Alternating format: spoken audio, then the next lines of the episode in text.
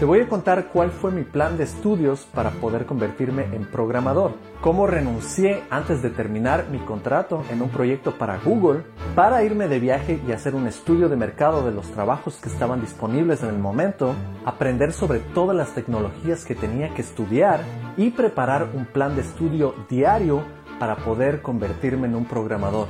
Y quédate hasta el final que también te voy a contar qué es lo que pasó cuando empecé a aplicar a trabajos. Hola, soy ingeniero de software en Seattle, programador X, y antes de compartir toda esta información que es valiosísima, te voy a pedir que le des con toda fuerza un clic a ese botón de suscribirte, que también le des un like y actives las notificaciones. Empecemos. Antes de tomar esta decisión que suena un poco loca, de básicamente dejar mi carrera de lado y meterme totalmente a estudiar una nueva carrera, yo ya había tenido un poco de entendimiento de qué se trataba la programación. Yo tomé una clase de programación en la universidad, estudié SQL mientras trabajaba en Walmart, imaginándome que iba a trabajar en sistemas de información geográfica, pero sin saber que eso me serviría eventualmente en el mundo de la programación. Una vez que estuve trabajando como especialista en sistemas de información geográfica en las oficinas de Google en Seattle, me enviaron unos días a Silicon Valley y eso ya me había motivado mucho a convertirme en un programador. También tuve un compañero de trabajo que era programador que me inspiró mucho y durante ese trabajo ya estaba aprendiendo lo básico de HTML, CSS, JavaScript y estaba utilizando también Python. Hice una pequeña extensión de Chrome, hice un poco de web scraping y también hice automatización de iconos. Claro que toda esta experiencia no me había convertido en un programador todavía, simplemente me había dado una introducción de qué se trataba este campo. Después de haber tenido una conversación en casa con mi esposa, decidimos que era una buena idea intentar hacer este cambio. Así que decidí renunciar a mi trabajo, pero tenía un plan. Este era mi plan. Mi plan era visitar 16 parques nacionales en los Estados Unidos y al mismo tiempo hacer un estudio de mercado, es decir, ver qué trabajos existían y estaban disponibles y también revisar cada uno de esos trabajos disponibles y ver las tecnologías que requerían. Eso me ayudaría para crear eventualmente mi ruta de aprendizaje para convertirme en un programador web. También en ese tiempo, mientras visitaba algunos parques como Joshua Tree o el Gran Cañón, estaba preparando mi plan diario de estudios. Pensaba estudiar por tres meses y decidí hacer un cronograma de todos los días y qué es lo que iba a estudiar cada día. Creé una página de todas las tecnologías que debía estudiar y también cómo iba a organizar mi día para ser lo más eficiente posible. También recuerdo que durante ese tiempo estaba en el Parque Nacional Mesa Verde y ahí estaba tomando fotografías para incluirlas en una galería de fotos que terminaría siendo un proyecto en mi portafolio. Claro que en ese tiempo no conocía AngularJS muy bien, pero estaba experimentando para ver de qué se trataba.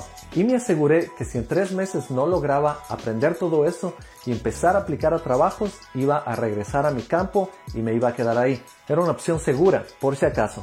También para asegurarme de que iba a ser un buen estudio de mercado, recuerdo que estaba en el Parque Nacional Arches y estaba construyendo este Google Spreadsheet que es como una hoja de Excel en la que incluí todas las tecnologías de cada uno de estos trabajos y cuántas veces se repetía cada una. De esta manera yo tuve un mejor entendimiento de qué es lo que buscaba la industria en el lugar donde yo vivía. Y eso me permitió crear este cuadro que puedes ver aquí, que indica las mayores tecnologías pedidas en ese tiempo. Puedes ver que una de las mayores es JavaScript. También tienes HTML y CSS.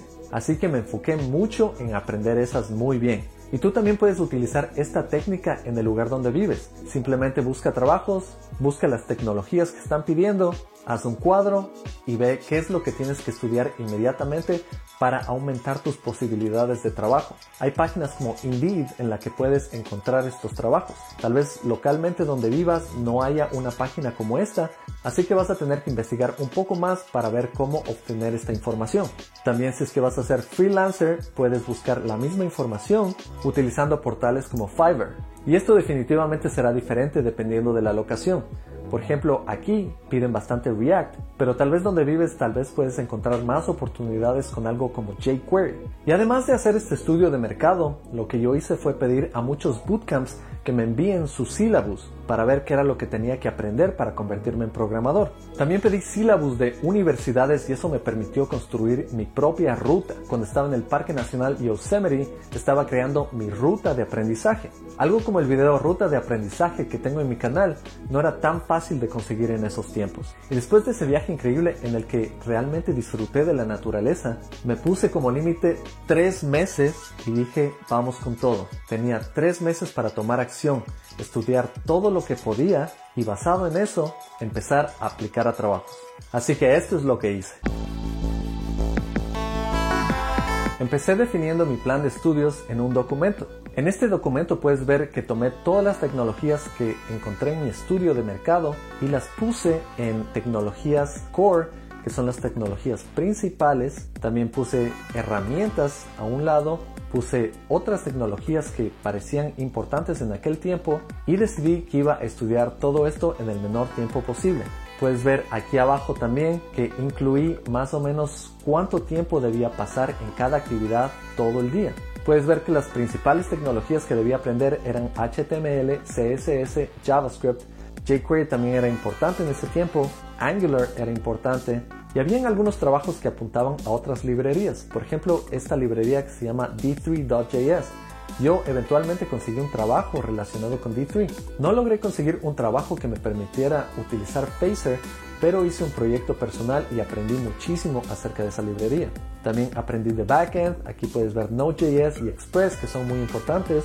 Y hay otros conceptos que también veía que se repetían bastantes veces en estas búsquedas de trabajo, como Cross-Browser Compatibility, UI y Authorization y Authentication, que es típico en el backend. En este mismo documento puedes ver que incluí cuánto tiempo iba a pasar cada día en diferentes actividades. Puedes ver que mi primera actividad del día era planear qué iba a hacer durante ese día. Es decir, escogía una tecnología y lo que hacía era estudiar por dos horas esa tecnología, después aplicar en un proyecto, después estudiar por dos horas, aplicar de nuevo, estudiar, aplicar, Finalmente podía leer algunos blogs acerca del tema y también tenía tiempo que estaba destinado a cualquier break que iba a tomar y también horas de lunch. Teniendo clara esa estructura, yo ya sabía qué tenía que hacer todos los días durante tres meses para lograr mi objetivo. Claro que esto lo tomé de una manera muy flexible.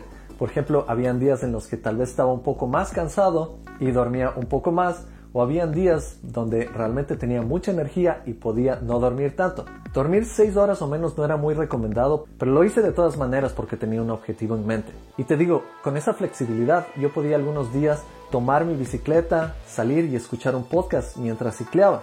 También tenía una membresía a un gimnasio que tenía muchísimas máquinas que tenían computadoras con acceso al Internet. Eso me permitía estudiar y hacer ejercicio al mismo tiempo y cuando regresaba a la casa empezaba a aplicar esto en proyectos. Otra cosa que hice bastante en esos tiempos es ir a meetups. Meetups son reuniones de tecnología que normalmente hay en tu ciudad en la que muchos tecnólogos se reúnen y empiezan a compartir información.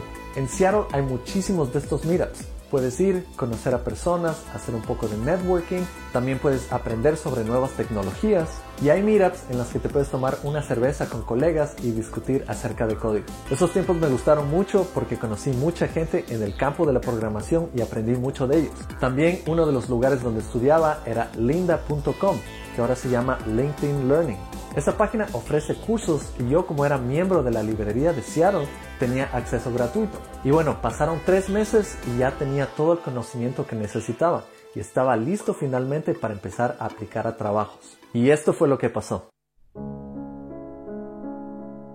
Te puedes imaginar que después de esos tres meses ya me había construido también una hoja de vida y también me había construido mi portafolio.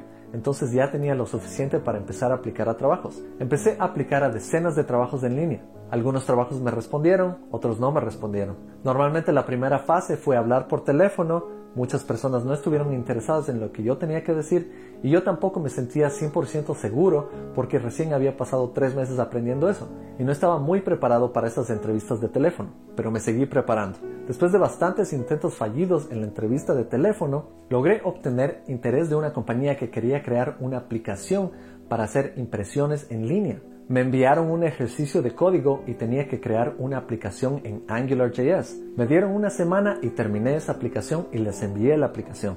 Les gustó lo que hice y me invitaron a hacer una entrevista en persona. Una vez que estuve ahí me dijeron que les gustó lo que yo hice, pero no creían que yo tenía la experiencia suficiente para trabajar en ese trabajo. Así que no me dieron el trabajo. Después de muchos otros intentos fallidos, otra compañía me llamó.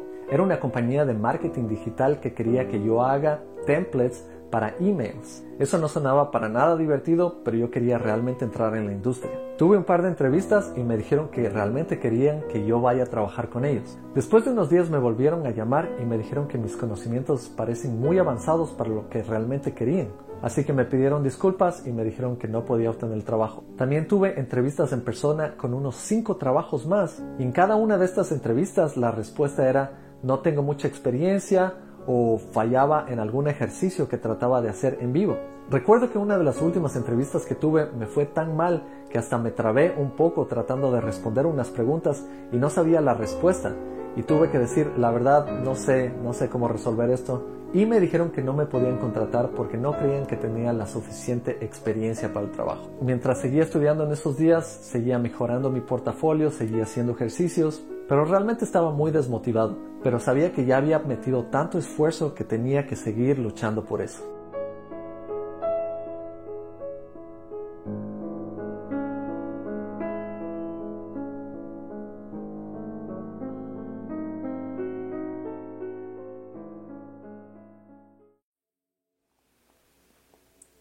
Hasta que tuve una entrevista en una compañía en Seattle les gustó mucho el trabajo que había hecho en uno de sus ejercicios y me invitaron a entrevistar en persona. Cuando fui ese día puse la mejor energía posible. Entré a la oficina y recuerdo que había un perro en la oficina y me gustó mucho ver el perro, el perro saltó a mí y como que me emocioné y me puse feliz y ahí saludé con las personas y nos saludamos con sonrisas y eso como que creó un ambiente bien relajante. Nos sentamos y empecé a responder a todas las preguntas que me hicieron de JavaScript, de jQuery, de CSS, todo perfectamente y me fue excelente.